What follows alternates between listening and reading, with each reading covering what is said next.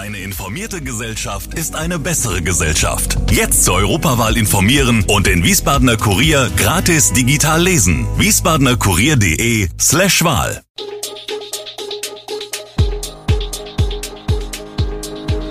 Gude, unser morgendliches News Update. Das Wichtigste aus Wiesbaden für Sie im Überblick. Guten Morgen aus Wiesbaden an diesem 9. November. Wiesbadener Gebäude sollen umbenannt werden, die freie Kulturszene in Wiesbaden ist besorgt und die Henkel Kunsteisbahn startet in die Saison. Das und mehr hören Sie heute im Podcast. In Wiesbaden geht die Kultur baden.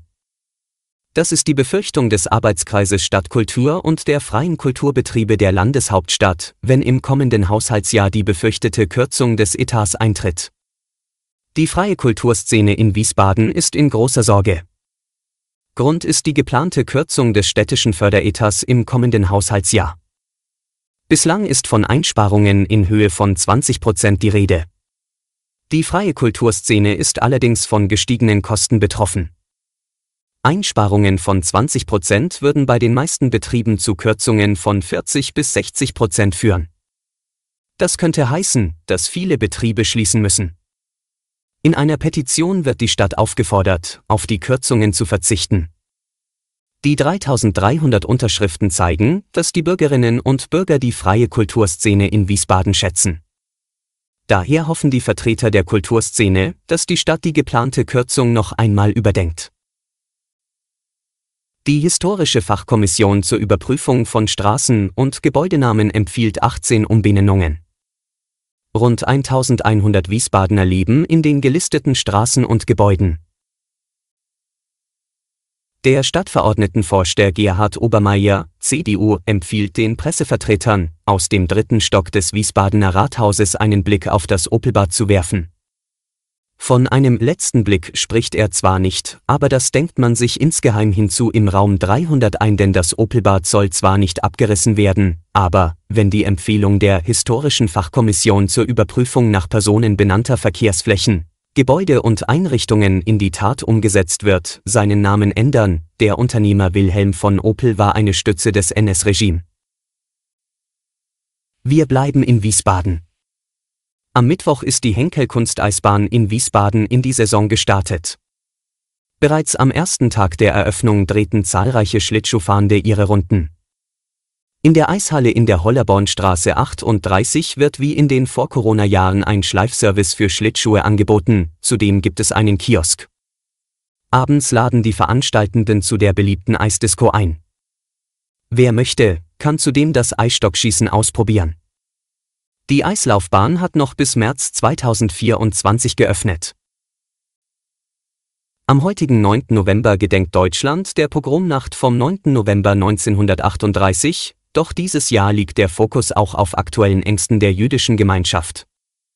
Nach den Angriffen der Hamas auf Israel am 7. Oktober und der folgenden antisemitischen Vorfälle in Deutschland, wie judenfeindliche Parolen und das Beschmieren von Hauswänden mit Davidsternen, herrscht eine spürbare Unsicherheit. Daniel Neumann, Direktor der jüdischen Gemeinden in Hessen, betont den Unterschied zwischen den Ereignissen von 1938 und heute, wobei er die gegenwärtige Unterstützung durch die Politik hervorhebt. Die Polizei in Hessen und Rheinland-Pfalz hat die Sicherheitsmaßnahmen verstärkt, um jüdische Einrichtungen besonders zu schützen.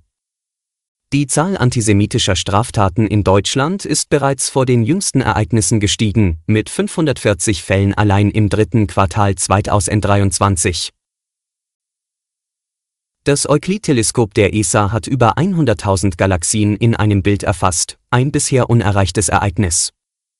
Die Mission, die rund 1,4 Millionen Euro kostete, soll in den nächsten sechs Jahren eine umfangreiche 3D-Karte des Universums erstellen. Die Europäische Weltraumorganisation wird Formen, Entfernungen und Bewegungen von Milliarden von Galaxien in einem Umkreis von 100 Milliarden Lichtjahren beobachten. Das Hauptziel dieser Mission ist die Erforschung der dunklen Materie und dunklen Energie, die 95 Prozent des Universums ausmachen und noch unverstanden sind. Das Euklid-Teleskop liefert ein großes Bild des Universums und kann große Himmelsausschnitte beobachten, was andere Teleskope nicht können. Die Aufnahmen zeigen eine erstaunliche Schärfe und Präzision. Die Mission befindet sich derzeit in einer wissenschaftlichen Testphase und wird bis 2030 laufen. Experten hoffen auf bahnbrechende Erkenntnisse über die Entstehung von Sternen, Galaxien und Planeten. Beim Landeskommando Hessen haben sich innerhalb von knapp zwei Monaten bereits mehr als 1900 Bewerber für das neue Heimatschutzregiment der Bundeswehr gemeldet. Die meisten davon seien Reservisten, es seien aber auch 15 Prozent Ungediente darunter, der Frauenanteil betrage etwas mehr als 4 Prozent, berichtet ein Sprecher in Wiesbaden auf Nachfrage. Ab Oktober 2024 soll ein Heimatschutzregiment mit 1200 Dienstplätzen aufgestellt werden, um bei Pandemien oder Naturkatastrophen einzugreifen oder im Kriegsfall kritische Infrastruktur wie Flughäfen und Kasernen zu verteidigen. Die Bewerbungsfrist läuft noch bis Ende des Jahres. Die Bewerber dürfen zwischen 18 und 57 Jahre alt sein. Bevor es in die Ausbildung geht, werden sie auf ihre gesundheitliche Eignung untersucht und einem Sicherheitscheck durch den militärischen Abschirmdienst unterzogen, um die Rekrutierung von Extremisten zu verhindern. Man sei zuversichtlich, die 1200 Plätze füllen zu können, sagt der Sprecher des Landeskommandos. Alle weiteren Hintergründe und aktuelle Nachrichten lesen Sie unter www.wiesbadener-kurier.de. Gude Wiesbaden ist eine Produktion der VRM von Allgemeiner Zeitung, Wiesbadener Kurier, Echo Online und Mittelhessen.de.